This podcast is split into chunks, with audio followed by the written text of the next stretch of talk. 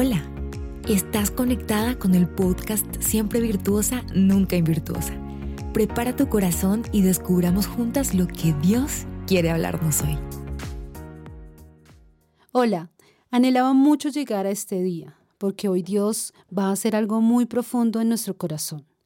Proverbios 4 tiene mucha enseñanza, pero quiero enfocarme en Proverbios 4:23. Este es un pasaje que hemos leído, estudiado, algunas hemos predicado de él, pero hoy lo vas a vivir. Este versículo dice en diferentes versiones, sobre toda cosa guardada, guarda tu corazón, porque de él mana la vida.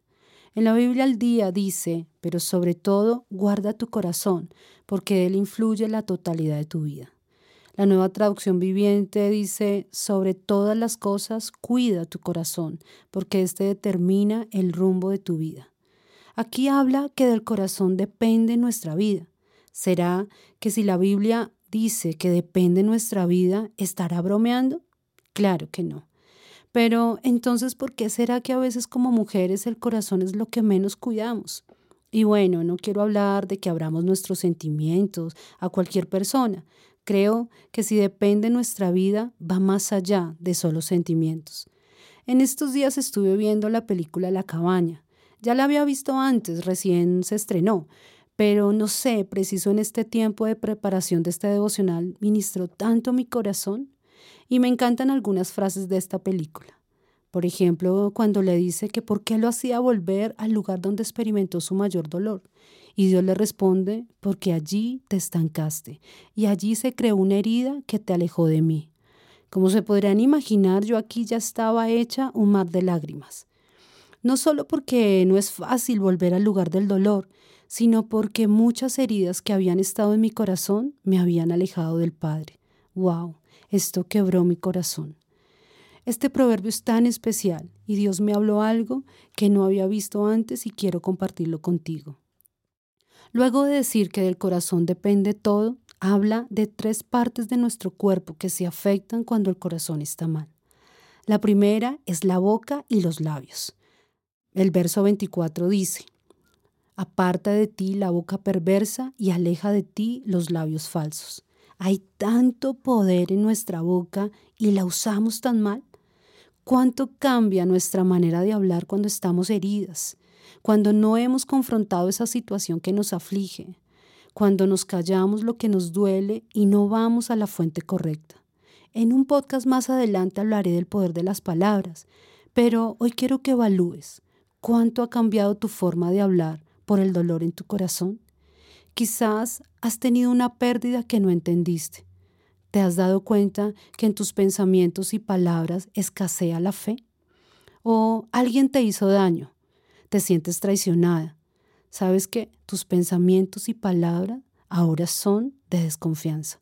Puedo seguir mucho más, pero debemos avanzar. Pasemos a la siguiente parte, los ojos. Dice el verso 25, miren tus ojos hacia adelante y que tu mirada se fije en lo que está frente a ti. Esto es tan verdadero. Cuando nuestro corazón no está bien, nos quedamos estancadas en el tiempo. Nuestra mirada se queda en el pasado, en eso que nos pasó. No lo podemos superar.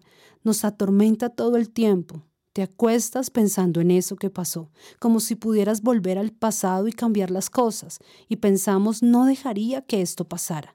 Nos levantamos y nuestra mente también está estancada en ese pasado atormentador. Nos duele mucho porque nos quedamos ahí. Y Dios dice, fija tu mirada en lo que está delante, en tu presente, en tu futuro. Es tiempo de dejar nuestro pasado atrás.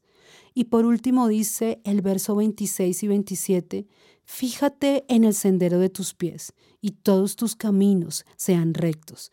No te desvíes ni a derecha ni a izquierda. Cuando tu corazón no está bien, tenlo por seguro que tu corazón te guiará a caminos que te sacarán del propósito de Dios. Por ejemplo, el camino de la venganza. Este camino es más doloroso que cualquier otro. O el camino de regreso a lo que hacías, al pecado.